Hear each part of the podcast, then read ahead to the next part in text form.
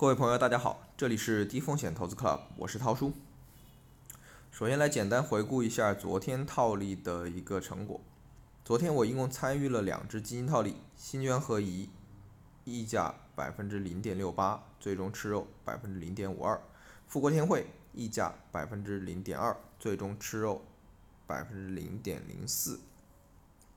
那再来看一下今天基金套利的一个机会。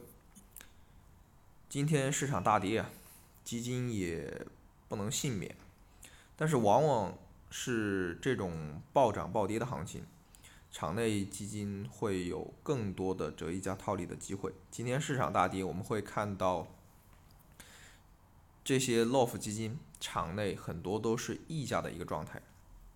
那今天我就参与了六只基金套利。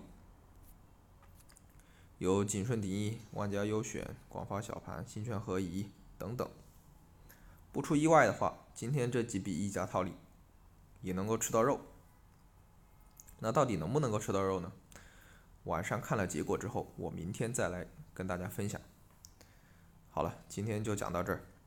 想学习更多的基金套利实操技巧，了解更多小白也能掌握的低风险投资机会，请您关注。